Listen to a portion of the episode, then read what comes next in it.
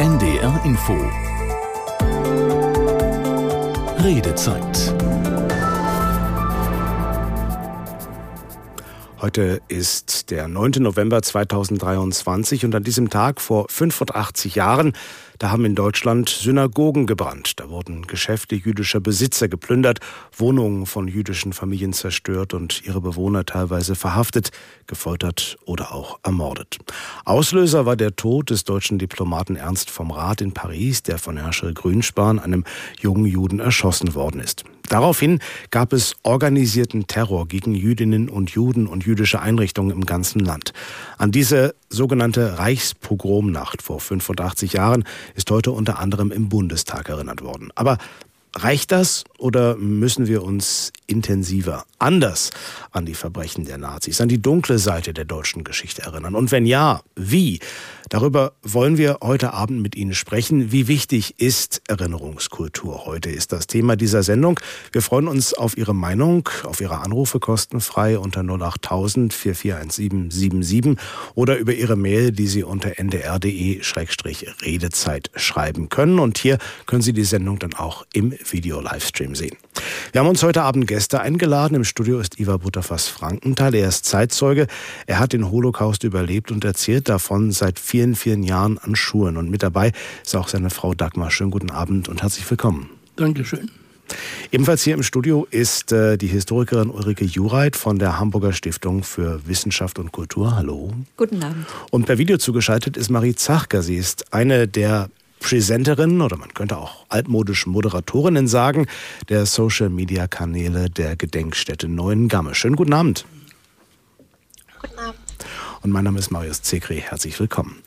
Bevor wir uns mit Ihnen und unseren Gästen in das, dieses Thema einsteigen, mal ein paar Stimmen dazu. Und die haben wir gesammelt im Hamburger Grindelviertel, ein Ort mit großer jüdischer Tradition in der Hansestadt. Ja, wir haben hier in Hamburg eine der größten Synagogen Deutschlands gehabt. Und das ist, glaube ich, ganz, ganz wichtig, um dann eben auch die Erinnerung an Antisemitismus, an die Shoah hochzuhalten. Vergessen überhaupt nicht. Ich finde, das löst auch schon emotional in einem was aus. Aber ehrlich gesagt hatte ich jetzt nicht vor, mich irgendwie politisch zum Beispiel dazu öffentlich zu äußern oder so. Aber ich finde, ein Thema sollte es auf jeden Fall weiterhin bleiben. Wenn ich ganz ehrlich bin, ich weiß, was die Reichspogromnacht ist. Aber dass sie heute ist, wusste ich nicht. Das sollte ein wichtigeres Thema sein für uns, ja. Weil wir diesen Teil unserer Geschichte natürlich nicht vergessen dürfen. Und weil ich glaube, Antisemitismus ja wieder zunimmt. Ich habe tatsächlich jüdische Vorfahren. Ich habe eine Verwandte hier, die einen Stolperstein sogar im Grindelviertel hat.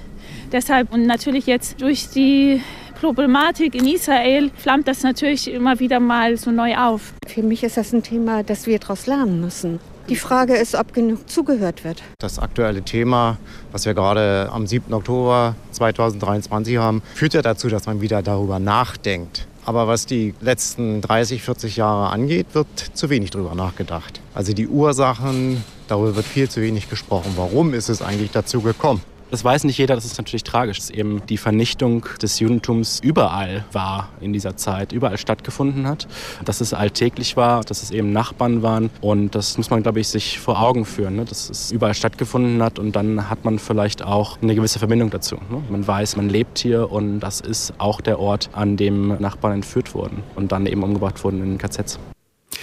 Die Erinnerung an die Reichspogromnacht sollte ein wichtigeres Thema sein, weil wir diesen Teil unserer Geschichte nicht vergessen dürfen, hat gerade jemand gesagt. Mal ganz platt gefragt, Herr Butterfass Frankenthal, erinnern wir uns genug, tun wir genug, um uns an um die Erinnerung an die Verbrechen der Nazis wachzuhalten? Wir tun viel zu wenig. Warum? Aber das begann schon gleich, nachdem die Alliierten uns von dieser Schreckensherrschaft befreit hatten. Von da an begann eigentlich systematisch, das ist unerreicht, das Verdrängen. Man wollte über diese Zeit nicht mehr sprechen. Und wenn man auch einige Abgeordnete im Bundestag gehört hat früher, die haben dann immer gesagt, es muss endlich mal ein Schlussstrich her. Ich bin der Meinung, um zu verhindern, dass man Antisemitismus und Rassismus und Ausländerfeindlichkeit zu sehr bagatellisiert, muss endlich Schluss sein mit dem Schlussstrich. Aber der Schlussstrich, das ist eine Formulierung, die man in den 50er und 60er und teilweise auch in den 70er Jahren noch häufig gehört hat. Aber heute, jetzt 85 Jahre nach der Reichspogromnacht, ähm, hört man die, den Schlussstrich ja eigentlich nur noch aus einem bestimmten politischen Lager. Ansonsten stellen sich die Menschen doch eigentlich der ähm, Vergangenheit. Also ich wünsche mir nichts zu Weihnachten und nichts mehr zu den vielleicht möglichen kommenden Geburtstage, die ich noch zu erwarten habe. Nichts geschenkt. Ich wünsche mir nur eins, dass man diese Leute auf dem schnellsten Wege aus dem Bundestag verjagt. Sie dürften unsere demokratischen Bänke in Berlin nicht weiter missbrauchen. Das, was diese Leute sich erlauben und herausnehmen, das müsste eigentlich bei jedem Deutschen Alarm schlagen, müsste die Glocken zum Läuten bringen. Denn wir setzen mit diesen Leuten etwas Wichtiges aufs Spiel, nämlich unsere einzigartige Demokratie, die jetzt 75 Jahre Frieden hat. Und das dürfen wir nicht vergessen. Und unsere junge Generation, die jetzt heranwächst, die kann am 8. Mai 2045 ein in der deutschen Geschichte einmaliges Datum feiern, nämlich 100 Jahre deutschen Frieden. Und das geht nur, wenn wir jegliches braune Gedankengut fernhalten von irgendeiner Regierungsposition. Und die AfD ist wirklich viel am Platze. Ich sage das in aller Deutlichkeit. Es hat auch noch kein AfD-Abgeordneter, in mein, der in meinen Vorträgen saß, es gewagt, mhm. mich zu verklagen. Ich würde mich sehr freuen, weil ich dann einen offenen Streich mit ihnen vor Gericht austragen könnte und dann deutlich diesen Genossen, das sind für mich ehemalige Genossen, endlich die Meinung sagen könnte, deutlich von Angesicht zu Angesicht. Auf diesen Aspekt werden wir im Laufe der Sendung sicher noch etwas intensiver zu sprechen kommen. Aber kommen wir noch mal kurz zurück auf die Ausgangsfrage, nämlich ob wir uns genug erinnern, ob wir genug tun, um unsere Erinnerung an die Verbrechen der Nazis wachzuhalten. Frau Juart, als Historikerin, was sagen Sie dazu? Ich denke, man muss schon verschiedene Phasen unterscheiden. Also natürlich haben wir nach 45 lange Zeit bis weit in die 80er Jahre hinein genau das, was äh, ihm auch gesagt wurde. Wir haben äh, schwere, also starke Widerstände gegen äh, die Aufarbeitung dieser Vergangenheit gehabt. Das hat sich aber doch in den 80er Jahren verändert. Auch der Staat hat sich ja allmählich immer mehr dieses Themas angenommen. Wir haben auch nach 89 eine veränderte äh, Erinnerungspolitik erlebt, gerade was auch ähm, im Zusammenwachsen mit, den, mit der ehemaligen DDR, also mit den fünf neuen Bundesländern passiert ist. Also das war ja etwas, wo schon ein gewisser Konsens entstanden ist. Der steht aber seit einigen Jahren, und da kann ich nur zustimmen, tatsächlich zur Disposition, weil wir eine äh, starke rechte Bewegung haben, die sich mittlerweile eben auch parlamentarisch festgesetzt hat und dadurch natürlich eine andere Qualität erreicht hat, wie wir es vielleicht vor zehn Jahren oder vor 15 Jahren noch hatten. Und insofern ist es schon jetzt und natürlich auch aus ganz aktuellem Anlass die Zeit, nochmal darüber nachzudenken. Also, was haben wir die letzten 30 Jahre erreicht und was auch nicht? Also, wo sind vielleicht auch Fehler gemacht worden? Und welche Perspektive oder mit welchen Herausforderungen äh, welchen Herausforderungen müssen wir uns heute stellen? Die sind sicherlich andere als in den 80er oder in den 90er Jahren. Aspekte, über die wir gerne auch mit Ihnen sprechen wollen. Rufen Sie uns gerne an. 08000 441 ist unsere kostenfreie Hotline hier ins Studio. Oder schreiben Sie uns an ndr.de-redezeit. Da gibt es ein Formular und diese Sendung auch im Livestream.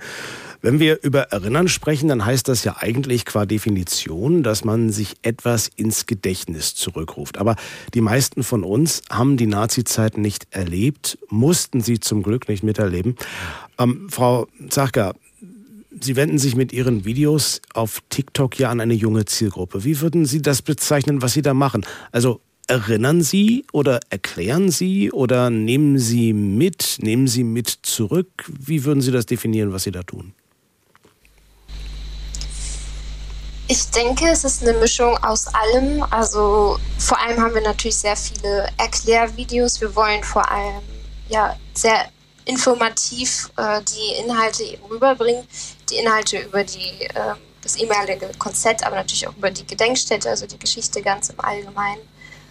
Und ähm, ja, ich weiß, der Begriff Erinnern steht auch in Kritik oder auch äh, der Begriff Erinnerungskultur. Wir gedenken natürlich ganz klar, wir gedenken an die verschiedenen Opfergruppen, wir erzählen die Biografien, wir legen den Fokus auch bewusst auf die verschiedenen Opfergruppen und nicht aber auf ähm, die Täter, weil uns das eben das Anliegen ist, diese Geschichten bewusst zu erzählen. Und ähm, genau, wir wollen in dem Zuge eben ein Bewusstsein dafür schaffen, ein auch reflektiertes Bewusstsein für die Geschichte. Geschichte in sozialen Medien, das ist ja ein relativ neues Phänomen und eins, mit dem nicht jeder gut klarkommt. Gerald Rodel aus Bremen ist am Telefon. Schönen guten Tag. Ja, schönen guten Tag oder guten Abend in die Runde. Sie äh, haben mit Geschichte und äh, sozialen Medien so Ihre Probleme, oder? Ja, mit den sozialen Medien, mit Geschichte nicht. Also ich muss sagen, ich bin äh, geboren 1962 und bin äh, in den, sag mal, in den 70er Jahren sehr gut aufgeklärt worden in der Schule und hatte mich auch politisch engagiert, sehr früh. Und für mich war relativ schnell für mich klar, äh, dass ich überzeugter Antifaschist bin. Also sowas, was in Deutschland passierte, darf sich nicht wiederholen. So, und für mich ist dieser 9. Mai auch ein sehr wichtiger Tag. So, und äh, für mein Alter bin ich zwischendurch etwas in den Medien unterwegs in Facebook und habe auch gerade heute wieder zwei Beiträge in Radio Bremen gehabt, äh, wo einer schrieb, äh, dass diese Taten quasi die damals geschehen sind, heute in Israel geschehen. Und das hat mich sehr empört. Ich hatte ihn auch geschrieben und der Beitrag wurde auch gelöscht.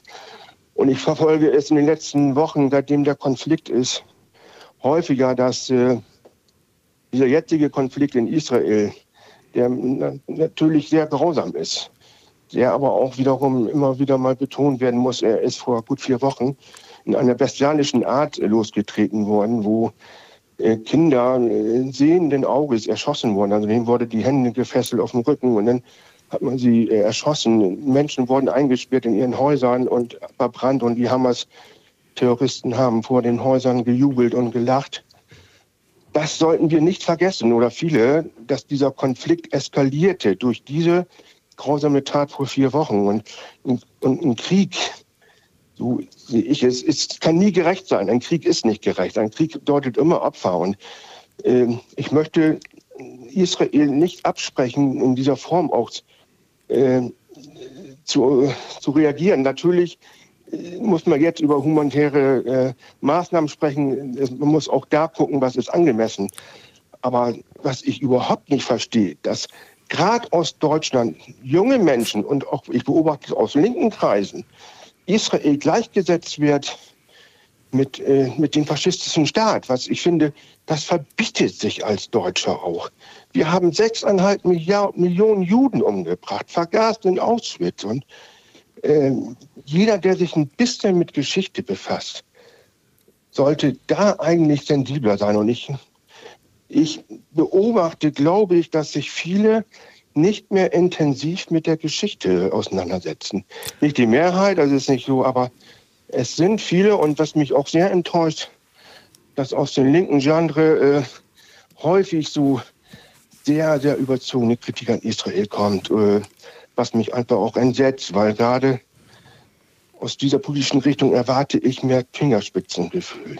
Über das Erinnern reden wir ja heute Abend in dieser Sendung. Und äh, da möchte ich Sie fragen, Herr Butterfass Frankenthal. Vieles, was damals passiert ist, das ist für Menschen, die äh, im Frieden aufgewachsen sind, die nie einen Krieg erlebt haben oder die den Krieg halt nur aus den Nachrichten kennen, unvorstellbar. Wenn man KZ-Überlebende sprechen hört, wenn man Leute hört, die sich in Städten versteckt haben, die auf Gedeih und Verderb der Hilfe oder des, auf Neudeutsch würde man sagen, des Goodwill ähm, anderer Leute äh, äh, ausgeliefert waren. Ähm, wenn Sie diese Geschichten erzählen in Ihren Vorträgen in Schulen, in Universitäten. Wie reagieren die Leute darauf? Unglaublich aufmerksam. Sie bereuen, dass ihre Eltern nicht mit ihnen intensiv mal über dieses Thema Nationalsozialismus und Folgen und die heutige Situation richtig gesprochen haben. Und ihre Eltern wurden ja auch nicht von ihren Eltern aufgeklärt. Und die Urgroßeltern, die es gekonnt haben, die haben gemauert. Das Wichtigste, was wir heute haben, das Phänomen, warum so viele nationalsozialistische kriminelle Handlungen geschehen, ist eine Folge davon, dass wir zu wenig aufgeklärt haben. Es ist gemauert worden. Ich erlebe es immer wieder, dass die Schülerinnen und die Schüler, die zu mir kommen, und das sind bis jetzt Millionen gewesen, denn ich habe heute in Kiel meine Vorstellung gehabt, und zwar die 1564. Seit 30 Jahren bin ich mit meiner Frau unterwegs. Die Jugendlichen sind sowas von aufmerksam. Es reicht keine Dreiviertelstunde aus, keine Dreiviertelstunde aus, um die vielen Fragen, die die Jugendlichen zu diesem Thema haben, zu beantworten. Das ist ja auch ganz klar. Die Lehrer haben doch gar keine Zeit, sich mit ihnen ganz intensiv über den Nationalsozialismus zu unterhalten. Naja gut, aber der steht doch eigentlich im Lehrplan. Also man, es muss eine Auseinandersetzung stattfinden in der Schule. Die Peripherie wird nur gestreift. Nur gestreift. Das bestätigt mir immer wieder das anwesende Lehrerkollegium, dass sie keine Zeit haben. Da gibt es zu viele Fehlstunden, da fehlen viel zu viele Lehrer. Und dann brauchen sie nur so eine Seuche, die Pandemie wie Corona. Dann fällt vielleicht für ein halbes Jahr die Schule aus. Wann sollen die denn ihre anderen Lehrpläne richtig hundertprozentig gestalten können? Mir wird immer wieder von den Schülerinnen und Schülern bestätigt, das, was sie uns erzählen, das haben wir nie gehört. Darüber haben unsere Eltern nie sprechen können. Da konnten sie auch nicht drüber sprechen, weil deren Eltern ja auch versäumt haben, sich mit ihnen darüber zu unterhalten. Das Unwissen ist groß, deswegen bitte ich ja händeringend, dass man mehr Erinnerungstage hat. Zum Beispiel den 8. Mai, die Kapitulation Deutschlands, die bedingungslose.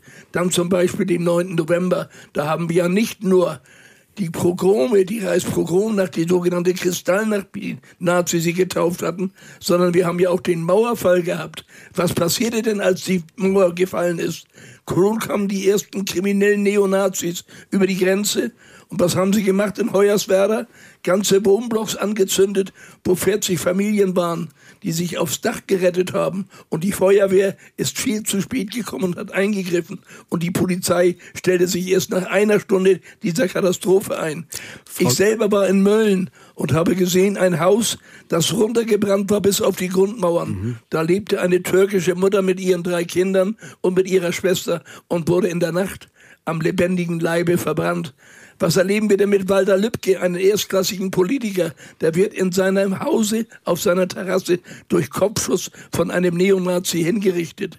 Bevor wir, bevor wir in die Richtung weitergehen, habe ich jetzt mal eine Frage an Frau Zachka, weil Sie sind ja quasi auf der ähm, anderen Seite der, der Alterspyramide, sage ich jetzt mal. Sie sind äh, Mitte 20 und ähm, haben ja die Schule jetzt demnach noch nicht allzu lange hinter sich gelassen. Ähm, wie war das bei Ihnen? Hätten Sie sich auch öfter Besuch von Menschen wie Herrn Butterfass Frankenthal gewünscht oder waren Sie mit Ihrem Geschichtslehrer eigentlich ganz zufrieden? Meinen Sie mich? Nein, also, Frau, Frau Zachka. In meinem Fall ähm, kann ich, um ehrlich zu sein, nur von meinem Geschichtslehrer schwärmen, aber ich weiß auch, dass es äh, ein Einzelfall ist und man muss, man hat entweder Glück oder Pech mit den Lehrkräften und ähm, das stimmt, wenn man kein Geschichtslehrer hat, keine Geschichtslehrerin hat, die einen an diese Thematik ähm, wirklich ranführt, dann ähm, versäumt man sehr viel. Aber ich muss sagen, also bei mir war das so, dass er mich erst ähm, oder noch mehr bestärkt hat, in dem Sinne ähm, auch Geschichte zu studieren und vor allem in die Gedenkstättenarbeit zu gehen. Und ähm, ich habe in Hamburg äh, die Schule besucht, dementsprechend war auch der Besuch der KZ-Gedenkstätte in Neuengamme mehr oder weniger verpflichtend. Ähm, genau, dementsprechend die, die Begegnungen natürlich mit ähm, Zeitzeuginnen und Zeitzeugen, das sind immer ganz besondere Momente, die allen immer in, in Erinnerung bleiben. Und ähm, die habe ich auch erst durch meine Arbeit jetzt an der Gedenkstätte tatsächlich erst so richtig wahrnehmen können. Deshalb ähm, ja, kann ich nur sagen, ich bin unfassbar froh, dass es noch Menschen gibt wie ein Butterfass, die in die Schulen gehen und wirklich aufklären und zu Schülerinnen und Schülern sprechen. Frau Joreit, als Historikerin, wie sehen Sie das? Hängt das tatsächlich äh, mehr am an der Lehrkraft als am Lehrplan, wie wir Geschichte wahrnehmen und auch wie wir uns, äh, ja, wie wir das reflektieren, wie wir uns daran, ich sage jetzt mal so, erinnern? Ich denke, das, da können wir auch noch mal auf Ihre vorherige Frage kommen mit dem Erinnerungsbegriff. Vielleicht liegt der Unterschied auch darin, dass äh, wenn Zeitzeugen wie Herr Butterfass äh, ihre Geschichte erzählen, dann erzählt er eben seine persönlichen Erinnerungen. Und das hat eine andere Wirkung und ich glaube auch eine andere, ähm, ja, es erreicht die Menschen anders, als wenn wir Geschichte in einem ja doch eher abstrakteren, äh, abstrakteren Art und Weise äh, erzählt bekommen oder auch im, im Geschichtsunterricht vermittelt bekommen. Ich würde auch gerne versuchen, diese Fokussierung auf Schule ein bisschen, äh, ein bisschen weiter zu machen. Es ist ja nicht nur die Aufgabe von Schule als Bildungseinrichtung, äh, Geschichte zu vermitteln, sondern ähm, wir haben ja auch ganz andere Orte. Gedenkstätten wurden schon genannt, aber es gibt auch andere Möglichkeiten. Wir haben. Wie sieht es da mit der eigenen Familie aus, die Herr Butterfass Frank vorhin ja? angesprochen hat? Ne? Also, also die erzählt, Familie hat, als Ort. Was, ne? hat, was hat Opa im Krieg gemacht oder was hat der Uropa im Krieg gemacht? Ich wollte gerade sagen, inzwischen ist es ja nicht mehr der Opa, sondern äh, sehr viel weiter. Wir können auch feststellen, dass wir beispielsweise, wenn wir uns an die Debatte in den 1990er Jahren über die Verbrechen der Wehrmacht erinnern, die wir ja in Deutschland sehr ausgiebig und sehr intensiv und kontrovers geführt haben, dann sehen wir, dass wir da zum Beispiel, da gab es ein sehr großes, tiefes Wissen über Verbrechen in diesem Krieg, auch über den Holocaust. Aber sowas geht offensichtlich auch ein Stück weit wieder verloren. Also vielleicht haben wir in den letzten 20 Jahren auch ein bisschen nachgelassen, weil es einen gewissen Konsens gab darüber. Äh, und, äh, der, der ähm, Rechtsradikalismus immer da war, das ist überhaupt keine Frage, aber natürlich in den letzten zehn Jahren, gerade durch die AfD oder auch durch andere Gruppen, eine ganz andere Präsenz und auch eine ganz andere Wirkmächtigkeit erlangt ja, hat. Wir haben Winfried Schmidt aus Graal-Müritz in der Leitung. Schönen guten Abend. Guten Abend. Und ich möchte mal über meine Erfahrungen berichten, die ich in der DDR gemacht habe. Und zwar äh, war unsere Klassenlehrerin eine Zeitzeugin, und 1966 in der sechsten Klasse wurden wir dann ähm, ähm, in den Film geführt. Professor Mamlock, das war ein DEFA-Film, den haben wir dann geguckt und darüber haben wir dann auch äh, diskutiert. Das ging um eine jüdische Arztfamilie, um diese Reichskristallnacht und äh, aber, äh, von der Charité aus Berlin. Also was dann danach alles erfolgte, dass er nicht mehr arbeiten konnte und so weiter. Und äh, 1900 70 wurde vor der Schule ein Mahnmal errichtet mit der Aufschrift Die Toten mahnen uns. Eine Stele nur mit Opferschale aus Bronze. Und äh, da lagen dann immer auch äh, an Gedenktagen und auch am 9. November dann Blumen davor. Und äh, nach der Wende, nach der Wiedervereinigung, da wurde dann plötzlich äh, die rechtsradikale Jugendsubkultur modern keiner hat sich mehr dafür interessiert.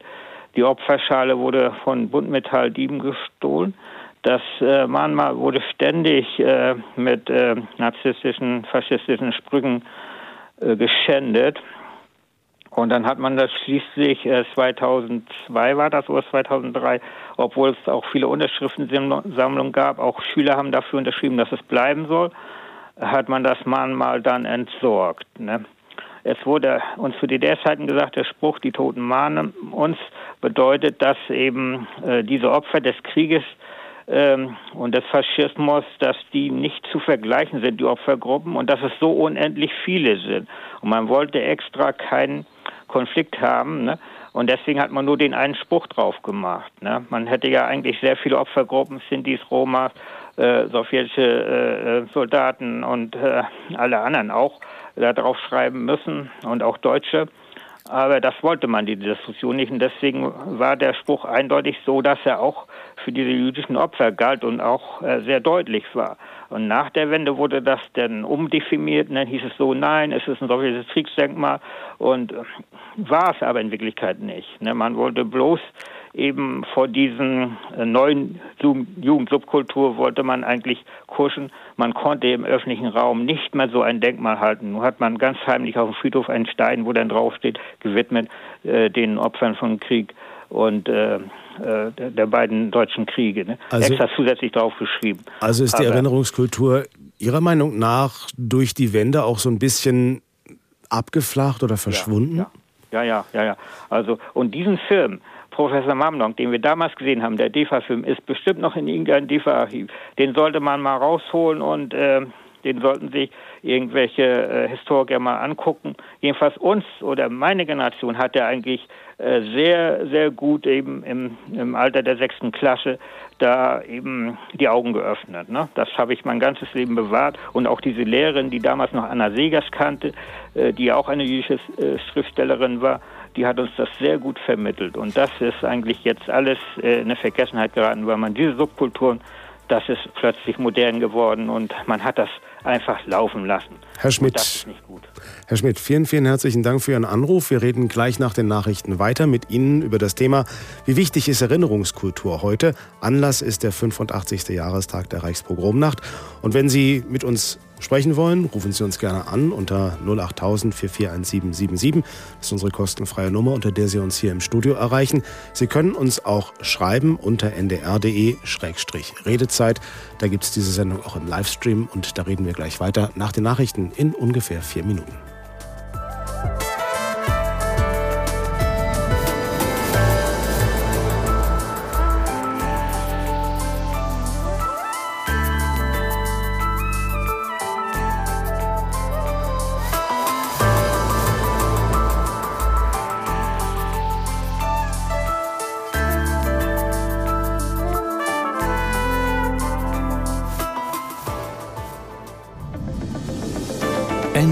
Info. Die Nachrichten. Um 21 Uhr mit Wolfgang Berger. Israel ist laut US-Verteidigungsministerium offenbar zu Kampfpausen im Norden des Gazastreifens bereit. Demnach sollen die Militärschläge täglich für jeweils vier Stunden ausgesetzt werden. Aus Washington Arne Bartram. In dieser Zeit sollen Hilfsgüter geliefert werden und Zivilisten aus dem besonders heftig umkämpften Teil des Gazastreifens fliehen können.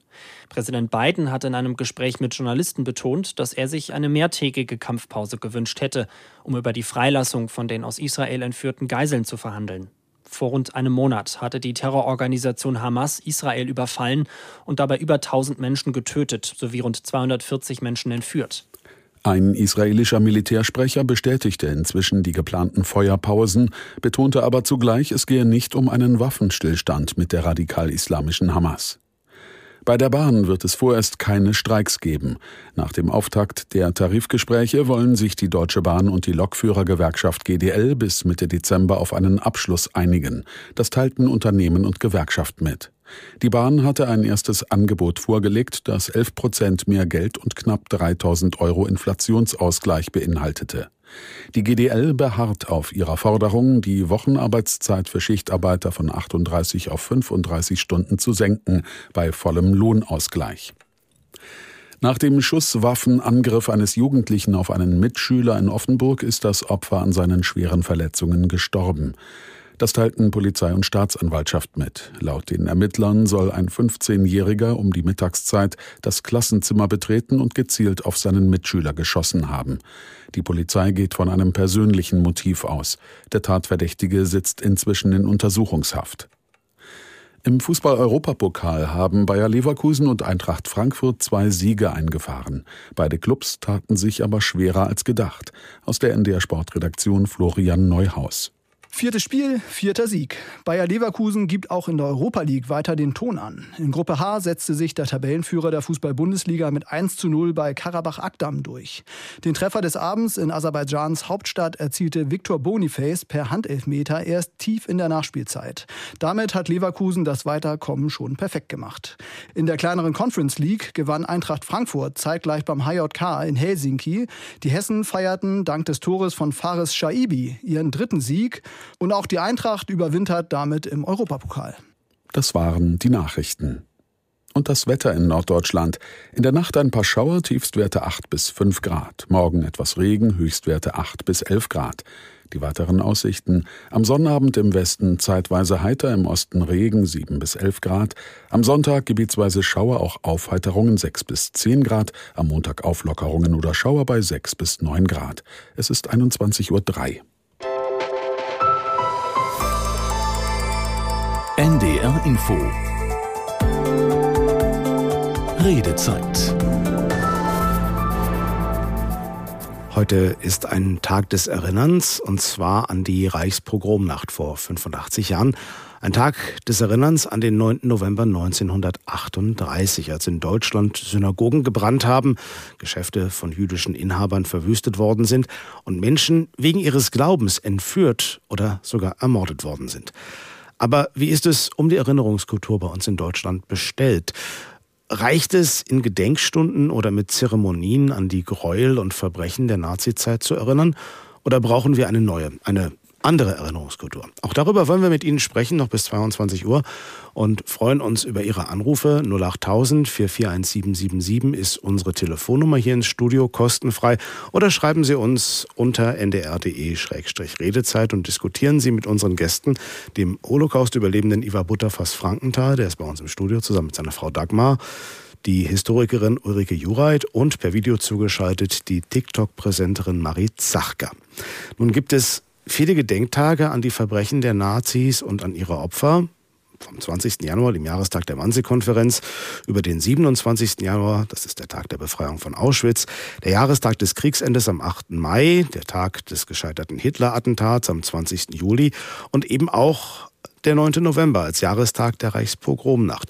Frau Jureit, das ist eine ganze Menge Gedenken und Erinnerung. In Ihren Augen zu viel, zu wenig? Ich glaube, es ist ja ein bisschen verkürzt zu sagen, die Änderungskultur besteht aus diesen Jahrestagen oder Gedenktagen. Das ist ja nur ein Teil, wie ich finde, sicherlich ein Teil, der immer wieder ja sehr viel Kritik auf sich zieht. Zum Teil finde ich zu Recht. Wir haben schon äh, Phasen gehabt, wo das doch sehr ritualisiert ablief, auch sehr starre Formen aufzeigte. Aber ich halte es trotzdem für notwendig, dass es an solchen Tagen auch gerade von staatlicher Seite ein Signal und auch ein Bekenntnis zu dieser Geschichte gibt.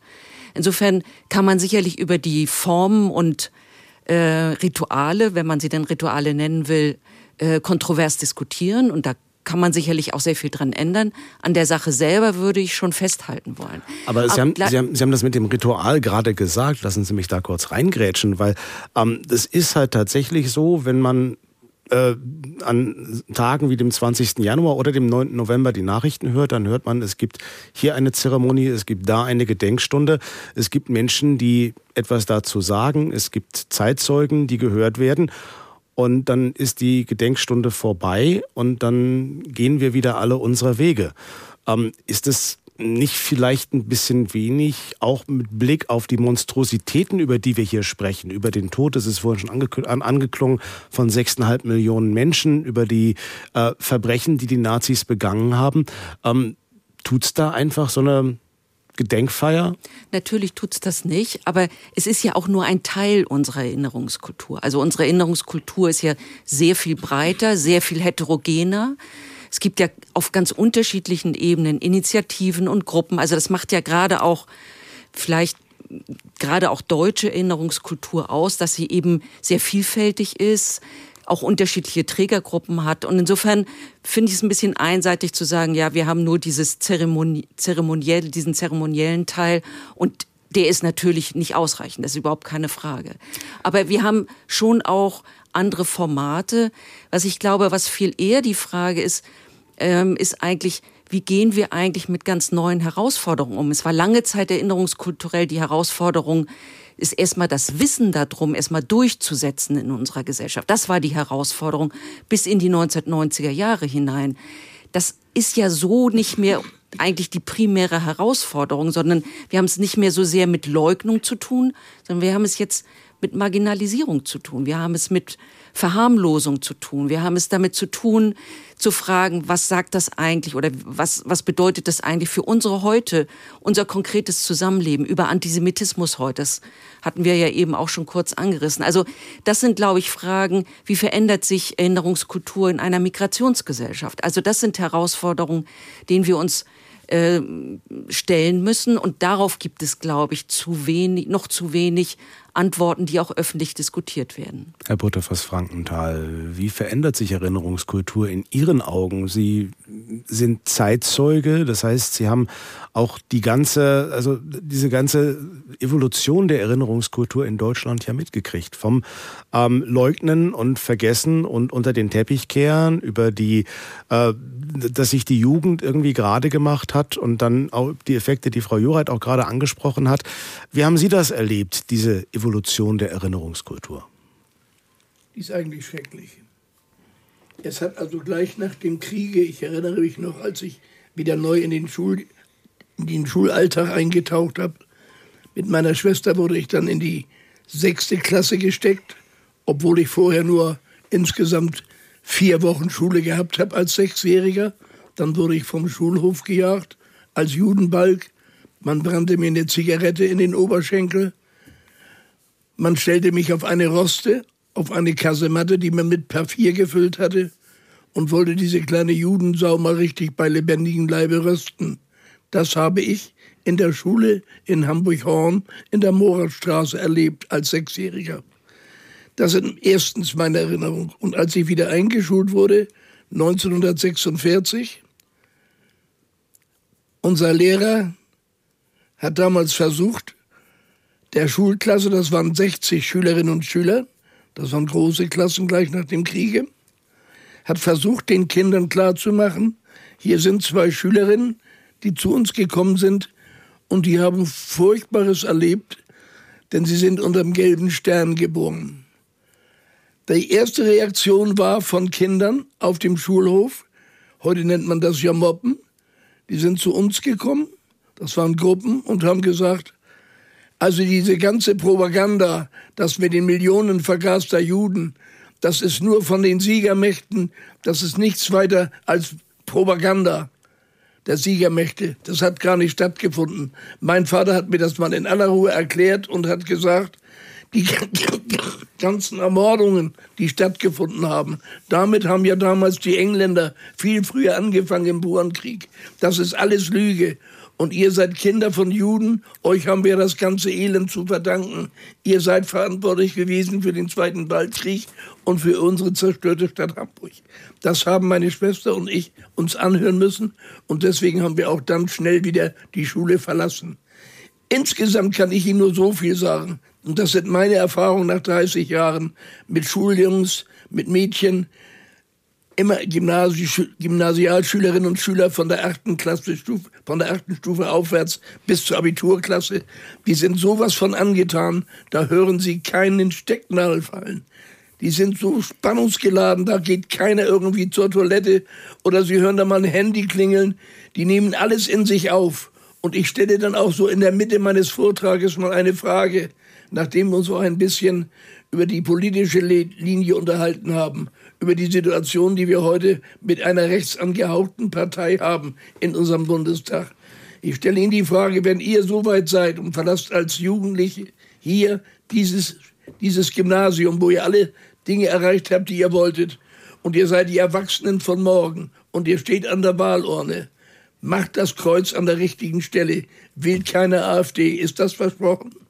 Dann müssen Sie sich mal dieses laute Ja anhören von den Jugendlichen es, es meine Frau und ich werden von mindestens 50, 60 Jugendlichen nach der Veranstaltung von den Jugendlichen per Handschlag verabschiedet und sie bedanken sich für diese Dinge, die sie gehört haben und sagen, so was Schreckliches wollen wir nie wieder. Wir möchten diese wunderschöne Demokratie erhalten, die wir heute haben. Das ist wichtig für uns und da haben Nazis keinen Platz mehr. Frau das sind meine Erkenntnisse, die ich habe. Frau Zachka, auch Sie ähm, leisten ja einen Beitrag zur Erinnerungskultur mit Ihren Videos, die Sie für die Gedenkstätte Neuen Gamma auf TikTok veröffentlichen.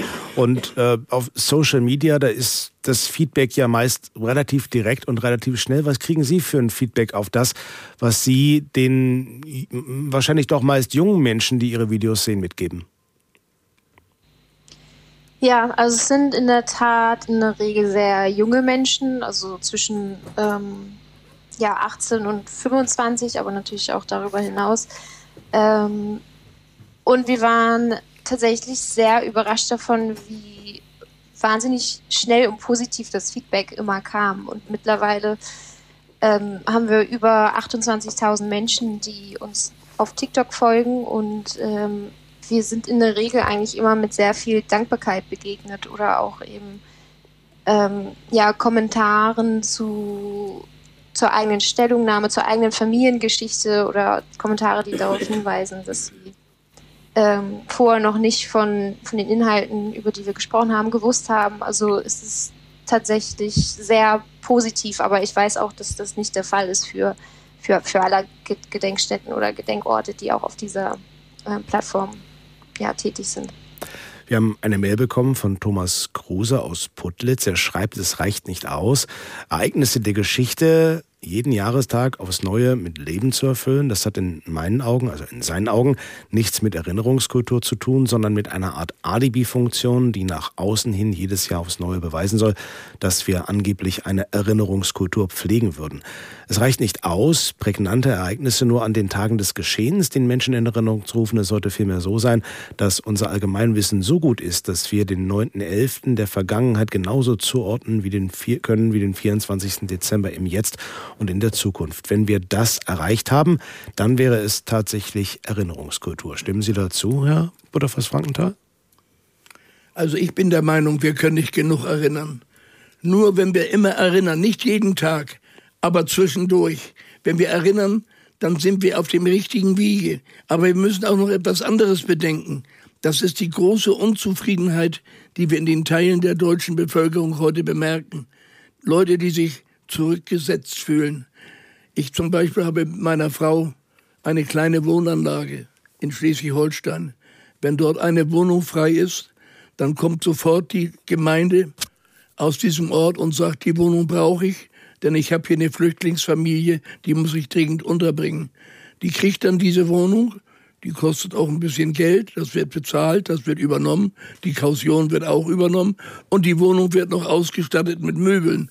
Jetzt nehmen Sie mal eine Trümmerfrau von damals, wenn die noch leben würde, oder eine arme Rentnerin, die das Leben fristen muss, die abends am Hauptbahnhof in die Müllkippen fasst, in die Abfallkörbe, um da ein paar leere Flaschen herausholt, um sich damit ein paar Groschen zu verdienen. Das ist doch schrecklich. Und wenn die eine Waschmaschine haben will, dann braucht sie Monate und dann wird es auch noch zum Teil abgelehnt. Da entwickelt sich eine Zweiklassengesellschaft. Ich war jetzt acht Tage in Hessen, in Marburg, in Gießen und in Hanau. Da hat die AfD sage und schreibe 20 Prozent an Wählern gewonnen. Und Sie wollen mir doch nicht einreden, dass das alles Nationalsozialisten sind oder Neonazis. Das sind unzufriedene Bürgerinnen und Bürger. Und wenn wir uns da nicht etwas einfallen lassen, dann müssen wir nicht wundern, dass wir immer mehr auseinanderdriften. Auch das ist ein ganz, ganz wichtiges Kapitel in unserer Erinnerungskultur. Darauf müssen wir achten, dass diese Ungerechtigkeiten aufhören. Dann können wir sehr schnell mhm. etwas erreichen, indem wir diesen Neonazis zeigen, wo sie hingehören. Denn nicht, nicht in unsere Gesellschaft. Wir haben Jens Wassmann aus Hamburg am Telefon. Schönen guten Abend. Schönen guten Abend.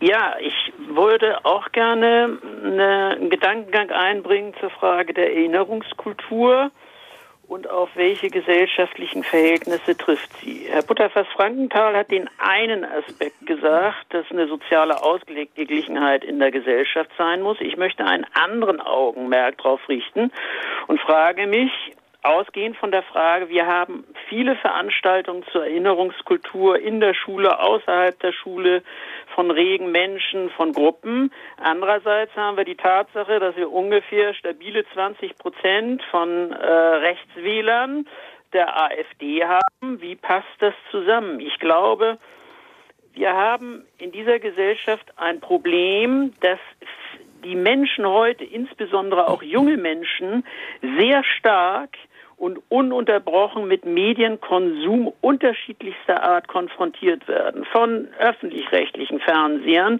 von äh, Privatfernsehern, von den ganzen Social-Medien-Kanälen und es zu wenig Kompetenz gibt, äh, zu unterscheiden, was sind Qualitätsnachrichten, was sind richtige Nachrichten, was sind Fake News, News, was sind Verschwörungsmythen. Das muss man lernen, das muss man zu sortieren. Das heißt, es schwimmt vieles auf ein inzwischen ein und die Leute können nicht mehr unterscheiden und sind leider auch manipulierbar geworden. Ich bin älteren Semesters und habe im Deutschunterricht wirklich eine sehr gute Schulung bekommen in Medienkompetenz, dass wir auch gegen den Strich gelesen haben, dass wir kritisch hinterfragt haben. Das war auch noch eine andere Zeit. Dass das eine, also ähm, sozusagen eine bessere Ausbildung mit Informationen, die auf einen einströmen, umgehen zu können, dass man auch in die Mülltonne schmeißen kann, was wirklich, ich sage es mal ungeschützt, rechter Scheiß ist. Und das andere ist, dass wir eine Konsumhaltung in der Gesellschaft haben, die bis dahin reicht, dass man alles konsumiert, auch Demokratie für selbstverständlich hält und konsumiert, wo man doch eigentlich sagen möchte, müsste, das ist nicht selbstverständlich. Und es gehört nur ein wenig dazu, auch mal achtsam zu sein, auch mal regsam zu sein, damit Demokratie lebt. Ich war heute auf der Gedenkveranstaltung ähm, äh, in der, in der Bornplatz, äh, auf dem Bornplatz in Hamburg. Da wurde zwar gesagt von den Veranstaltern, Mensch, so viel waren hier noch nie auf dem Platz und äh, wurde sich auch bedankt, da war relativ voll. Ich habe mir aber andere, das, das stimmt, ja, ich habe mir andererseits gedacht, mein Gott, für Hamburg ist es objektiv zu wenig. Warum kommen nicht mehr Menschen? Warum sind die so überfordert mit einer Informationsflut und lassen sich möglicherweise auch manipulieren? Ich glaube, ganz wichtig ist, Eigenverantwortung in der Demokratie zu haben, das muss gelernt werden, auch mal aufzustehen und sich zu wehren. Und das andere ist, einen sehr viel kritischeren Medienkonsum zu haben. Da hat die Schule im Deutschunterricht eine Verantwortung. Wie gesagt, ich hatte eine sehr gute Ausbildung da, aber natürlich wurde auch schon angesprochen, die Eltern oder Großeltern. Wer nicht, wer nicht die Tools und die Fähigkeiten hat, Informationen und Nachrichten zu sortieren, auch da gibt es ein richtig und ein falsch, ist anfällig für Verschwörungsmythen oder für rechte Bauernfänger. Ja, wir haben 20 Prozent AfD und relativ manifest. Selbst in Hamburg sind die noch sehr stabil. Und das hängt für mich auch was mit Bildung zu tun. Das hat nichts mit finanzieller Schichtung, ob man weniger verdient oder in besseren sozialen und finanziellen Schichten ausgestattet ist. Das hat was auch mit Bildung und Medienkompetenz um zu tun. Ihren, Den Aspekt wollte ich auch noch mal einbringen. Um Ihren Punkt aufzugreifen, Herr Wassmann, können wir ja vielleicht mal drauf schauen. Also ähm, ich weiß nicht, wie der Geschichtsunterricht bei Herrn Butterfass äh, Frankenthal ausgesehen hat, 1946, 1948. Ich weiß, wie er bei mir ausgesehen hat. Wir haben uns äh, Spielfilme angeguckt, wie Bernhard Wickis Die Brücke, um uns über ähm, Krieg und die Schrecken des Krieges zu informieren. Ähm, später gab es dann Guido Knopp als den Geschichtslehrer der Nation. Jetzt gibt es Mr. Wissen to go. Oder halt auch den TikTok-Kanal von Frau Zachger über die äh, Gedenkstätte Neuen Gamme. Also ähm, ist das, äh, was wir jetzt haben, also so, so eine Art irgendwie Häppchengeschichtsunterricht, äh, reicht das aus, Frau Zachger, oder können Sie mit dem, was Sie da tun und was Ihre Kolleginnen und Kollegen tun, da nur an der Oberfläche kratzen? Naja, es ist natürlich schwierig, die ganze Komplexität dieser historischen Ereignisse in äh, 30 Sekunden, in 60 Sekunden, wie auch immer, äh, darzustellen. Das, das geht natürlich nicht. Ähm, aber wir wollen trotzdem Angebote schaffen, sich weiterhin damit eben auch äh, ja, auseinanderzusetzen. Ähm, Angebote, sich ähm, ja da überhaupt erstmal darüber zu informieren und es ist, es soll nichts ersetzen, es kann nichts ersetzen, aber es soll eben oder es kann eben eine Ergänzung sein. Und ja, Medienkompetenz wurde eben schon angesprochen. Das ist wahnsinnig wichtig, ähm, denn die sozialen Netzwerke, die sind einfach mittlerweile unverzichtbar, auch im öffentlichen Diskurs. Und das ist nun mal eine Notwendigkeit und eine Realität, mit der wir uns mittlerweile beschäftigen müssen. Auch im Hinblick dessen, wenn wir hören, dass vor allem rechte Gruppierungen, rechtsextreme Parteien ähm, wie die AfD vor allem diese Netzwerke für sich nutzen und da versuchen Wähler eben ja für sich ähm, zu finden, ihre Ideologien, um ihre verbreiten. Und das funktioniert leider sehr gut, ähm, weil sie diese in sehr moderne verpacken.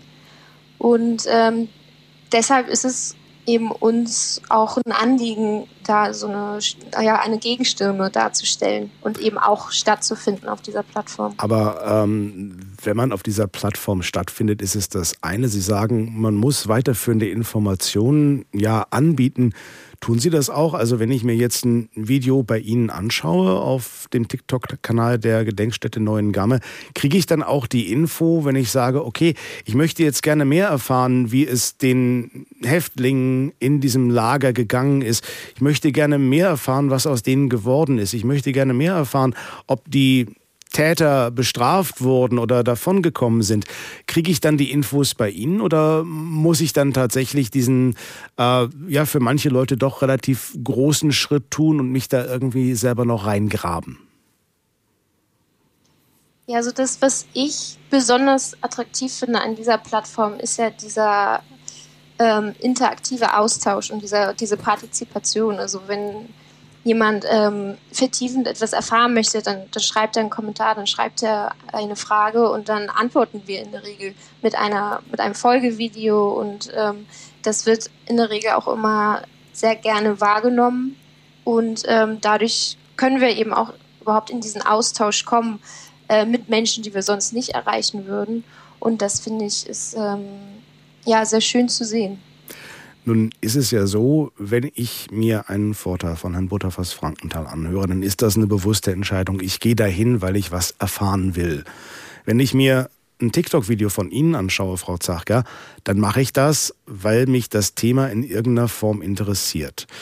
Ähm, aber wie gehen wir eigentlich, äh, und die Frage gebe ich jetzt mal in die, in die Runde äh, komplett hinein, wie gehen wir eigentlich mit Menschen um oder wie erreichen wir Menschen, die vielleicht damit gar nicht so viel am Hut haben, die sagen, ach Geschichte, ich weiß nicht, äh, äh, die man, die aber eigentlich irgendwie diesen, ja, dieses Stückchen Wissen ganz gut gebrauchen könnten, weil sie dann vielleicht einiges in ihrem Leben, in ihrem Land anders verstehen würden. Also wie kriegen wir die Geschichte zu den Leuten, die die Geschichte gar nicht wollen? Frau Jurat, haben Sie eine Idee? Das ist sicherlich eine große Herausforderung und äh, das Stichwort Medienkompetenz ist gefallen. Ich finde, dass wir auch über so etwas wie Geschichtskonsum sprechen müssen. Also durch die veränderten ähm, Kommunikationswege und auch Vermittlungswege von Geschichte ändert sich auch die Darstellung. Und das hat sehr, meine, meiner Wahrnehmung nach sehr viel äh, bewirkt in Richtung, dass Geschichte zunehmend ähm, erlebt werden will, gefühlt werden will. Geschichte will auch ja konsumiert werden, aber es ist eben auch dann ein Konsumgut wie viele andere in unserer Gesellschaft. Und das ist eine veränderte Situation in, im Gespräch über Geschichte, ähm, die wir uns vielleicht noch gar nicht richtig klar gemacht haben, was, was das eigentlich bedeutet. Und Sie hatten vorhin das Stichwort Häppchenvermittlung äh, gesagt. Ich sehe ein bisschen die Tendenz dahin. Also wir haben ähm, auf diesen ganzen Plattformen und ähm, unterschiedlichen Kanälen ja doch eine so starke Reduktion von Komplexität, die wir ja schon Schwierigkeiten haben, in kurzen Texten zu vermitteln. Aber wenn es sich dann noch eben äh, um rein visuelle Medien handelt, geht doch sehr viel verloren. Und äh, wir brauchen doch, oder wir haben ja eine ähm, ja eine Zugänglichkeit von Informationen wie nie zuvor. Aber was ja eigentlich fehlt, ähm, ist, ist ja sind Angebote der Deutung, sind Angebote der, Einord ja, der ja. Einordnung, ja, und auch die Fragen, was bedeutet das für unser heutiges Zusammenleben? Was bedeutet äh, die Entstehung von israelbezogenem Antisemitismus in unserer Gesellschaft heute. Also gerade an einem Tag wie der 9. November ist das, finde ich, ein Thema. Ähm, da liegen die Herausforderungen und da glaube ich, da ist es in den sozialen Medien oft sehr stark so reduziert, ähm, dass es dann auch ein bisschen zu platt wird. Und Aber ist ein bisschen nicht besser als nichts? Keine Frage, natürlich. Trotzdem müssten und wollen wir uns doch alle wünschen, ähm, naja, dass es vielleicht der Einstieg wäre zu einer intensiveren Beschäftigung äh, und vielleicht doch auch mal äh, einen Bericht, einen Erinnerungsbericht oder ein, äh, ein Geschichtsbuch zu lesen. Auch das kann das bewirken, muss es nicht, aber es kann es bewirken. Und das wäre prima, wenn das dazu führt, intensiver einzusteigen.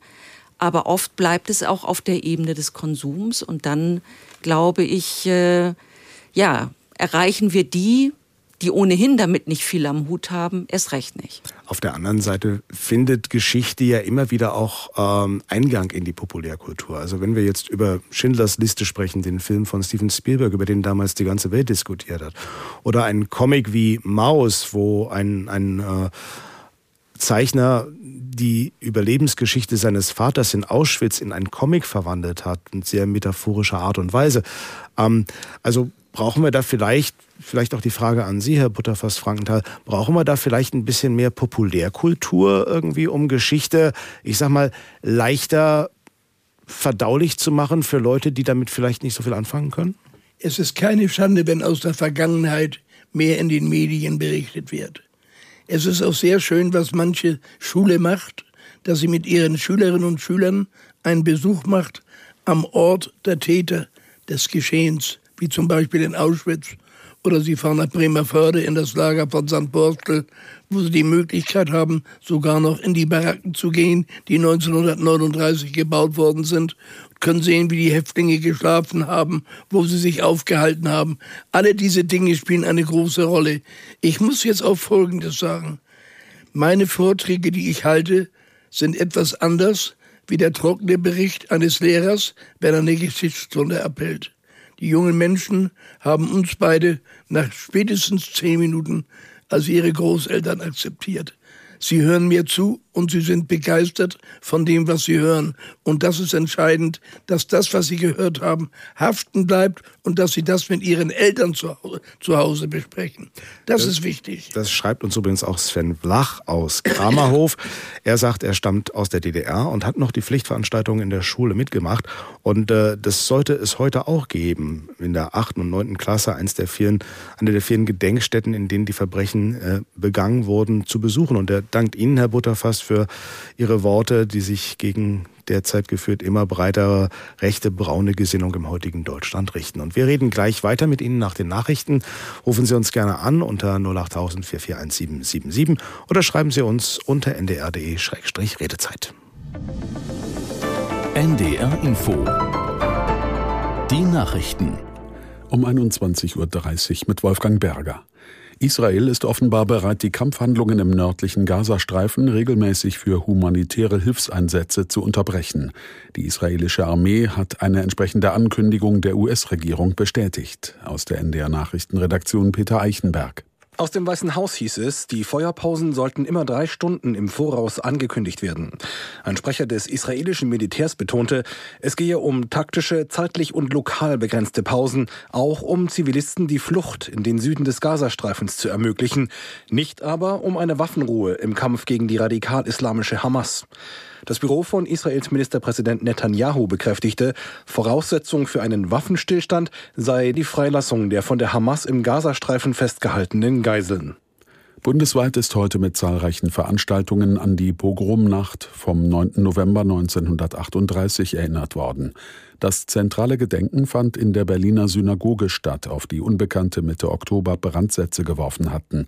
Aus Berlin Andreas Reuter. Jede Form von Antisemitismus vergiftet unsere Gesellschaft, sagte Olaf Scholz. Und weiter wörtlich, wir dulden Antisemitismus nicht, nirgendwo. Am Jahrestag der Nazi-Pogrome von 1938 wies Josef Schuster auf einen Unterschied hin. Damals sei die Gewalt von den herrschenden Nationalsozialisten geschürt worden, so der Präsident des Zentralrats der Juden in Deutschland. Heute dagegen schütze der Staat die jüdische Gemeinschaft. Die Opposition hat Bundesfamilienministerin Paus vorgeworfen, mit der Kindergrundsicherung die Situation für Familien komplizierter zu machen. In der Bundestagsdebatte kritisierte CDU-Vize Breher, dass weiter verschiedene Ämter zuständig seien. Auch die linken Politikerin Reicheneck betonte, die Ärmsten müssten noch immer mindestens zur Familienkasse und zum Jobcenter gehen. Bundesfamilienministerin Paus von den Grünen wies die Vorwürfe zurück und nannte ihren Gesetzentwurf einen wirklichen Systemwechsel. Eine einzige Stelle werde künftig alle kindbezogenen Leistungen berechnen. Nach dem Rücktritt von Portugals Regierungschef Costa hat Staatspräsident Rebelo de Sousa das Parlament aufgelöst. In einer Rede an die Nation kündigte er eine neue Wahl für Anfang März an. Der Sozialist Costa war vor zwei Tagen wegen Korruptionsermittlungen gegen sich und andere Regierungsmitglieder überraschend zurückgetreten. Er wies zugleich jede Schuld von sich. Und das Wetter in Norddeutschland. In der Nacht ein paar Schauer, Tiefstwerte 8 bis 5 Grad. Morgen etwas Regen, Höchstwerte 8 bis 11 Grad und die weiteren Aussichten. Am Sonnabend im Westen zeitweise heiter, im Osten Regen 7 bis 11 Grad, am Sonntag gebietsweise Schauer, auch Aufheiterungen bei 6 bis 10 Grad, am Montag Auflockerungen oder Schauer bei 6 bis 9 Grad. Und das waren die Nachrichten. NDR Info Redezeit Heute ist der 85. Jahrestag der Reichspogromnacht und das wollen wir zum Anlass nehmen, um mal darüber zu sprechen, wie wir mit der Erinnerung an die Verbrechen der Nazis und dem Gedenken an ihre Opfer umgehen. Wie wichtig ist Erinnerungskultur heute, ist die Leitfrage dieser Redezeit und darüber sprechen wir mit Iva Butterfass Frankenthal. Er hat den Holocaust überlebt und er erzählt darüber an Schulen. Er wird heute von seiner Frau Dagmar begleitet. Mit dabei ist heute auch hier im Studio die Historikerin Ulrike Jureit von der Hamburger Stiftung für Wissenschaft und Kultur und Marie Zachker, die unter anderem auf TikTok durch Videos der, KFZ, der KZ-Gedenkstätte Neuengamme führt. Das sind unsere Gäste. Jetzt fehlen nur noch Sie. Reden Sie mit uns, rufen Sie uns an, kostenfrei unter 08000 441777 oder schreiben Sie uns über das Internet unter ndr.de-redezeit. Und wir haben am Telefon jetzt Iris Bruder aus Wilhelmshaven. Einen schönen guten Abend. Ja, guten Abend. Was möchten Sie zu unserer Diskussion beitragen? Dass in den Schulen eigentlich der Film Die Welle unter anderem Pflichtprogramm sein müsste, damit erstmal die Jugendlichen begreifen, was überhaupt los war. Ideen haben. Ich selber bin Anfang der 50er geboren. Mein Großvater wurde im KZ Flossenbürg gestorben. Dadurch war das Thema bei uns immer präsent. Und ich habe mich sehr damit beschäftigt. Und da gibt es auch interessante Bücher zu dem Thema. Zum Beispiel, ich lege mich hin und sterbe. Es mit einer CD, also für jeden zu verstehen. Und es gibt auch im KZ Flossenbürg ein Buch, was genau das Leben und Sterben und die Behandlung der Insassen da beschreibt.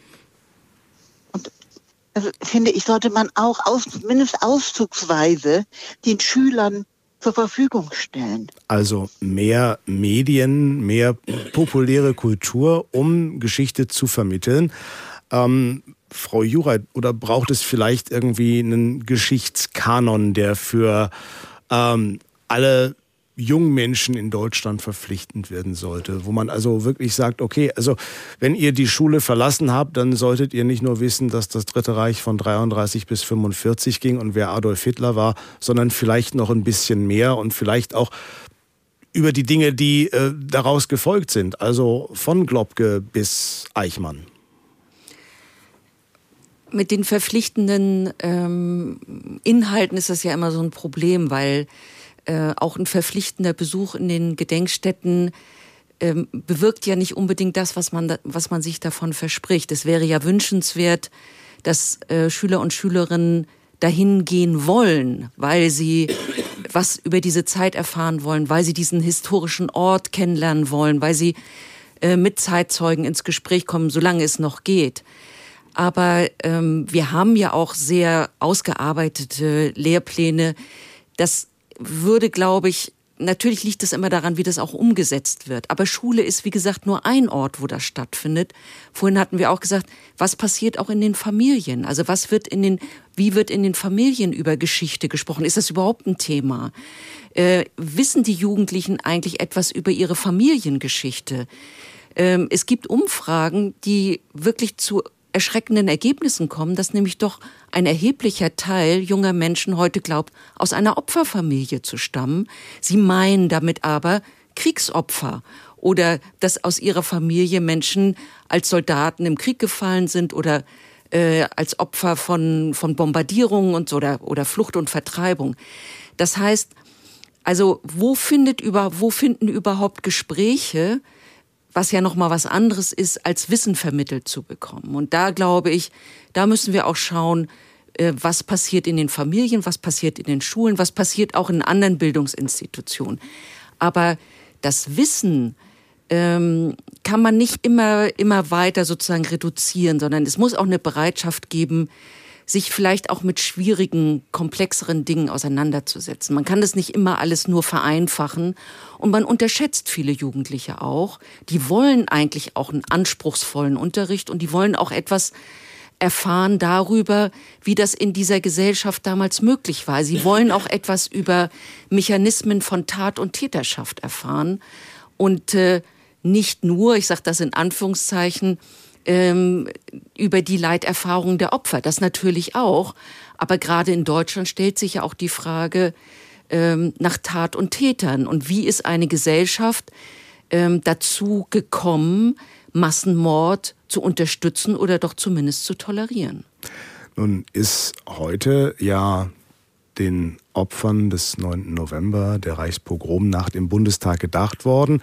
Es gab eine Zeremonie und äh, da hat Bundestagspräsidentin Bärbel Baas den äh, Bogen zur Gegenwart geschlagen. Wir erinnern heute an die Pogrome von 1938, die Katastrophe vor der Katastrophe, wie es der Historiker Raphael Groß formulierte. Wir erinnern an diese Verbrechen in einer Zeit, in der Israel von unvorstellbarem Terror heimgesucht wird. In einer Zeit, in der viele Jüdinnen und Juden offenen Antisemitismus und Hass erleben. Auch bei uns in Deutschland. Und das ist unerträglich. Die historische Verantwortung Deutschlands für den Holocaust muss sich jetzt in konkretem Handeln zeigen. Und es liegt an uns, in welcher Gesellschaft wir leben wollen. Nie wieder ist jetzt. Und jetzt ist eine Zeit, in der Herr Butterfass Frankenthal in seinem Haus hinter Panzerglasscheiben lebt. Und äh, so haben Sie es neulich einem Kollegen erzählt. Und Aktuell stehen Sie unter Polizeischutz, wenn Sie zu Ihren Vorträgen reisen. Erst heute wieder. Ähm, was macht das mit Ihnen? Also wenn Sie mit, mit Ihrer ganzen Erfahrung, wenn Sie dann auf einmal wieder unter Polizeischutz äh, Ihre nur unter Polizeischutz Ihre Geschichte erzählen können? Es ist nicht das erste Mal. Ich habe auch in meiner Zeit, als wir noch selbstständig waren und unser Unternehmen in Hamburg geleitet haben, über zehn Straf Strafanzeigen gestellt bei der Staatsanwaltschaft in Hamburg weil ich gedemütigt wurde, beschimpft wurde, beleidigt wurde. Das können Sie sich nicht vorstellen. Unser Haus gleicht einer einzigen Festung. Das habe ich neulich auch Kollegen von Ihnen erzählt, die aus Lüneburg bei mir waren. Die haben sich das angesehen. In meinen Fensterrahmen befindet sich Panzerglas. Ich habe sechs große Scheinwerfer, die, wenn es dunkel wird, das ganze Haus in gleißendes Licht versetzen. Ich habe elektrische Jalousien, die auf Punktknopf runtergehen. Ich habe ungefähr zwölf Kameras, die das ganze Gelände ausleuchten. Das ist etwas, woran ich mich gewöhnt habe, weil ich den schlimmsten Morddrohungen ausgesetzt war, nur weil ich Moral und Anstand versuchte zu transportieren in eine Gegend, wo sehr viele Neonazis waren und wo man ein sogenanntes Konzentrationsauffanglager und ein Straflager und ein Zwangslager und ein Gefangenenlager in St. Borstel umfunktioniert hat zu einem Gewerbepark.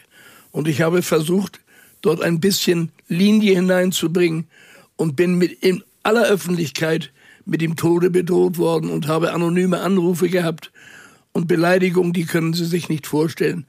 Damit muss man, wenn man sich mit so etwas beschäftigt, was meine Frau und ich tun, muss man einfach rechnen. Aber Sie sagen. Ich habe jetzt, wenn ich das noch sagen darf, in Hessen, in vier, drei Städten, in Gießen, in Marburg und in Hanau Veranstaltungen gemacht. Da waren jedes Mal zwischen 10 bis 15 Polizisten bei.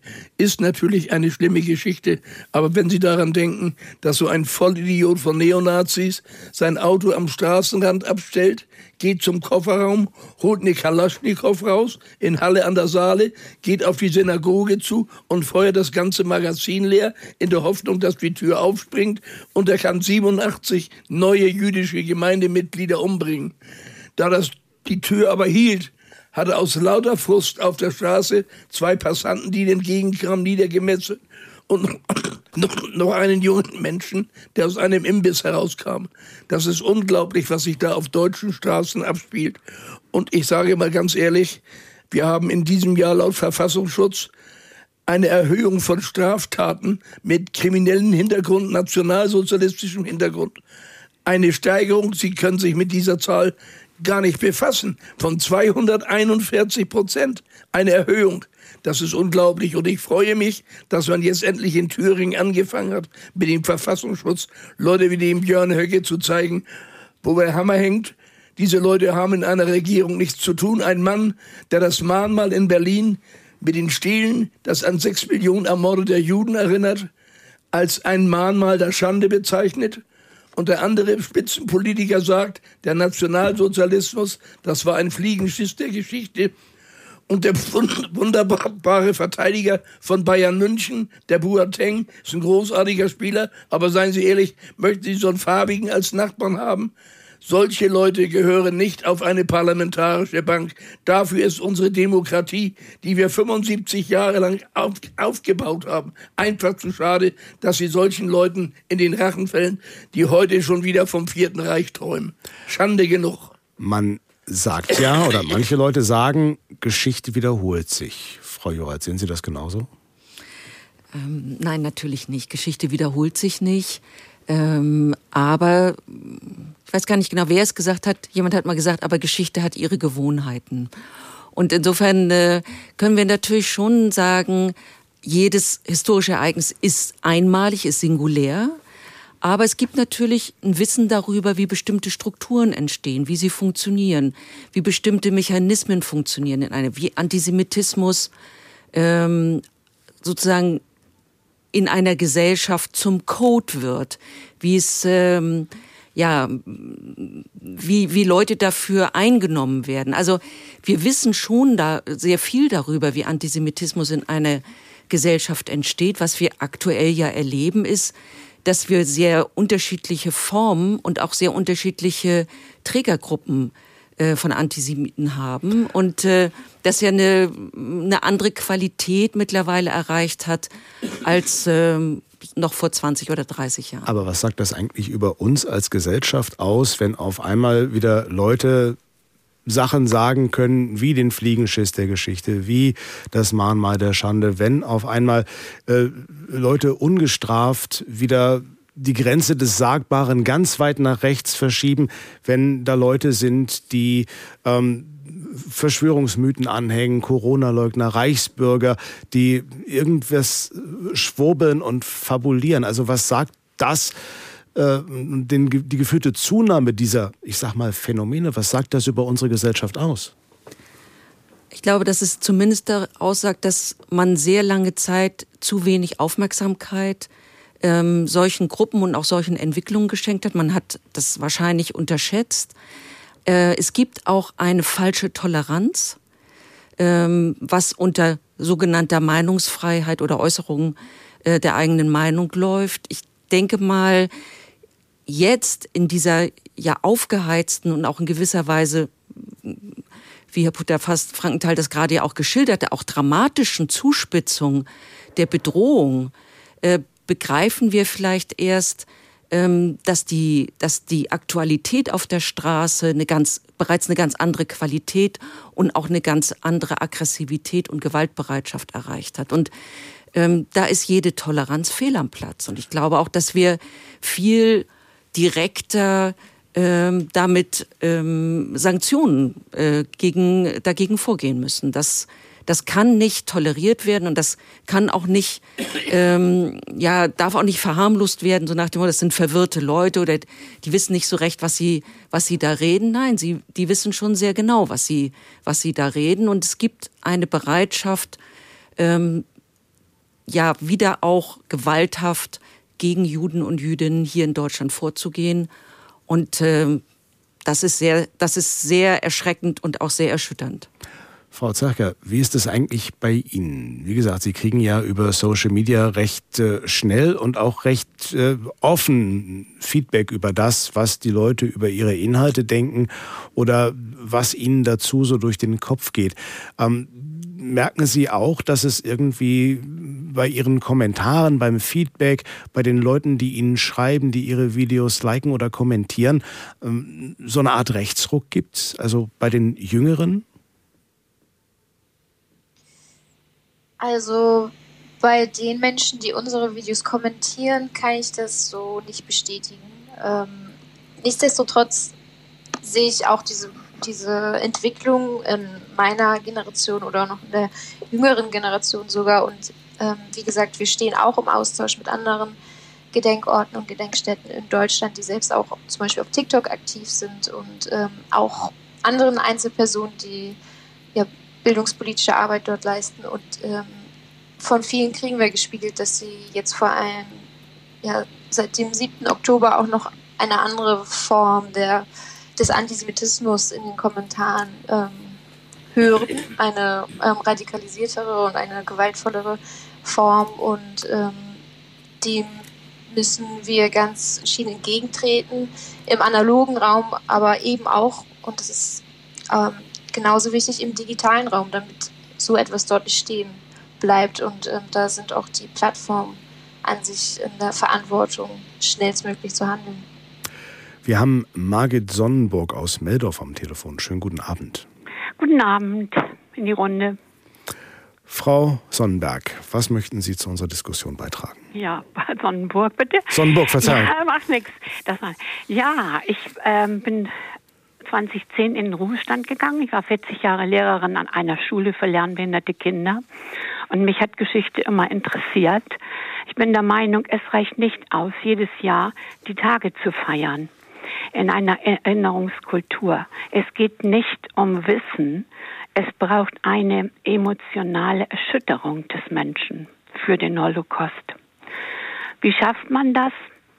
Ich habe es versucht, indem wir mit meiner Klasse erst Anne Frank das Buch gelesen haben, dann habe ich einen Film gezeigt, dann hatten wir Anne als Identifikationsfigur. Wir haben viel über sie gesprochen, wie sie sich fühlte, äh, was sie schrieb, was sie träumte und verglichen mit unserem Leben. Dann äh, ging es zum Ende der Schulzeit ähm, Jahresausflug und dann habe ich vorgeschlagen ins ehemalige KZ Bergen-Belsen. Die Parallelklasse, die fuhr Heidepark Soltau, aber wir haben das dann auch durchgesetzt und zwar mit den Eltern, die, mit den Eltern der Schüler. Dort waren wir angemeldet und hatten eine adäquate Führung. Und hinterher sagten die Schüler, waren sehr betroffen, jetzt glauben sie alles, was ich vorher auch erzählt hatte. Und die Eltern meinten, ja, Frau Sonnenburg, wir glauben das auch jetzt erst, dass das wirklich passiert ist. Also haben Sie gleich noch die Eltern quasi äh, mit überzeugt ja. und äh, mit, äh, mitgenommen. Richtig. Richtig, ich habe die Eltern, es war ja freiwillig, also die Eltern mussten zustimmen, ob ihre Kinder ins KZ, dieses KZ besuchen dürfen. Die waren ja 15, 16 Jahre alt. Und äh, dann habe ich gefragt, ja, die Eltern dürfen mit. Und das ist ein Großteil der Eltern sind dann mitgefahren und waren dann erst richtig überzeugt. Glauben Sie, dass das heute auch noch funktionieren würde ja. in Zeiten von Verschwörungserzählungen? Ja. ja, ich glaube nur so. Zeitzeugen, das ist ganz, ganz wichtig. Ich hatte auch Zeitzeugen in der Klasse äh, über andere Themen, über den Krieg, über die Flucht und so weiter. Wir hatten ja leider kein ähm, jüdisches Mitglied mehr äh, als Zeitzeugen hier in unserem kleinen Ort. Aber Zeitzeugen sind das Wichtigste. Und dann eben finde ich es auch ganz, ganz wichtig, dass in jedem Lehrplan einmal ein Besuch eines KZ beinhaltet sein sollte. Frau Zachka, Sie arbeiten in einer Gedenkstätte eines ehemaligen Konzentrationslagers. Sie bringen Erinnerung an die junge Zielgruppe. Als ich mir Ihre Videos angeschaut habe, habe ich gesehen, die sind alle auf Englisch. Ist das jetzt einfach so en vogue, weil man alles auf Englisch macht, weil Sie sind ja auch Presenterin und nicht Moderatorin oder TikTok-Host? Ähm, oder ist das Interesse an deutscher Geschichte im Ausland größer als bei uns selbst? Äh, das könnte ich jetzt nicht unterschreiben, dass es im Ausland größer ist als hier in Deutschland. Ähm, es war nicht, nichtsdestotrotz natürlich eine bewusste Entscheidung, den Kanal auf Englisch zu gestalten. Ähm, einfach weil wir auch über den ja, deutschen Raum hinaus ähm, ja, über die Geschichte des KZ Neuengamme informieren wollten. Auch einfach, weil viele Häftlingsgruppen nicht äh, unbedingt aus Deutschland kamen, sondern aus den anderen europäischen Ländern. Und tatsächlich haben wir gemerkt, äh, dass wenn wir in unsere Analysen schauen, ein Großteil beispielsweise aus den USA, also aus den USA stammt, von denen die uns folgen und die unsere Videos gucken. Ähm, aus Großbritannien, natürlich auch aus Deutschland, aber ähm, genau eben auch aus vielen europäischen Ländern. Und ähm, der Austausch ist in dem Sinne dann vielleicht noch ein anderer. Uns schreiben viele ähm, ja auch aus den USA, die ähm, selbst sogar vielleicht manchmal ähm, Verwandte oder Angehörige haben, äh, die im ähm, KZ Neuengamme inhaftiert waren. Also das sind dann Momente, wo wir merken, das sind die Menschen, die wir sonst nicht erreicht hätten, wenn wir den beispielsweise auf Deutsch gemacht hätten. Herr Butterfass Frankenthal, also Frau Zachka hat ähm, Zuhörer, Zuschauer aus dem englischsprachigen Raum. Wenn Sie in eine Schule gehen, da sitzen da bestimmt nicht nur deutsche Kinder, also Bio-Deutsche, wie man sagen würde, sondern halt auch Ganz wahrscheinlich gemischt. Türken oder äh, ganz gemischte. Und ich mache auch den Zuhörern klar, den jungen Menschen, dass wir gerade diese ausländischen Freunde, die uns besuchen, die haben uns ja geholfen, unsere Städte wieder aufzubauen und unseren Wohlstand zu vermehren, in dem wir heute leben. Wir dürfen nicht vergessen, dass wir die Nummer vier sind in der Welt wirtschaftlich und wir haben Gutes getan. Wir können uns heute wieder das Volk der Dichter und Denker nennen. Das war uns nicht an der Wiege gesungen 1945, als man festgestellt hatte, dass wir 80 Millionen Menschen gemordet haben unterm Hakenkreuz. Ich möchte aber der Dame noch einmal ganz energisch widersprechen. Denn wir haben eine Wiederholung, ganz deutlich. Wir haben heute Verhältnisse, wie sie schon 1933 nicht waren. Wenn Sie sich vorstellen, dass so ein wunderbarer Politiker wie der Walter Lübcke in seinem Hause auf seiner Terrasse von einem Neonazi mit Kopfschuss hingerichtet wird, wo sind wir denn eigentlich? Wir müssen jetzt langsam ein Zeichen setzen und eine Partei, eine Gruppierung nach dem anderen verbieten. Dann sind wir auf den richtigen Weg. Und glauben Sie mir eines, wenn wir an die etwas, sagen wir mal, zurückgebliebenen finanziell denken, an die Menschen, die nicht so viel Geld und Einkommen haben und am Existenzminimum herumkrabbeln. Wenn wir heute 20 Prozent AfD wieder haben, dann sage ich ganz energisch, das sind keine Neonazis. Das sind Menschen, die unzufrieden sind mit der Behandlung, die sie hinnehmen müssen. Und sie sehen die Ungerechtigkeit bei den Menschen, die wir gerne aufnehmen, weil sie verfolgt werden. Aber wir können nicht das ganze Füllhorn über diese Menschen ausschütten und unsere eigenen Bürgerinnen und Bürger vergessen. Wenn wir auch daran ein bisschen arbeiten, dann garantiere ich, dann können unsere großen Parteien, und da bitte ich zu Gott, dass ich recht habe, dann werden unsere großen Parteien diese Menschen, die heute die AfD gewählt haben, schnell wieder verlassen. Denn die wissen ganz genau, diese Leute sind unser Unglück, die träumen vom Vierten Reich. Wir sind fast am Ende dieser Redezeit. Eine letzte Frage in die Runde, dafür ist noch Zeit. Nämlich die Frage, was wäre denn Ihre Vision für Erinnerung bzw. die Erinnerungskultur der Zukunft? Der Butterfass Frankenthal. Aufklärung in den Schulen. Es gibt ein neues Bildungsprogramm, das ab fünfte Stufe herausgegeben wird. Das habe ich heute sogar mit in die Schweiz gegeben, denn ein Schweizer Fernsehsender war bei mir und hat die gesamte Aufstellung gefilmt und aufgenommen, die in Kiel abgelaufen ist. Das ist ganz wichtig, dass man nicht früh genug muss man anfangen, um die jungen heranwachsenden Generationen mit dem nationalsozialistischen Unrecht bekannt zu machen, damit sich das nicht wiederholt. Nie, nie wieder. Das ist unsere Devise. Frau Zachka, wie ist das bei Ihnen? Was ist Ihre Vision für Erinnerung bzw. Erinnerungskultur der Zukunft? Also ich würde mir noch ein vielfältigeres Angebot wünschen, gar nicht jetzt unbedingt ähm, nur mit Blick auf ähm, die digitale Welt, sondern generell einfach Angebote, die zeitgemäßer sind.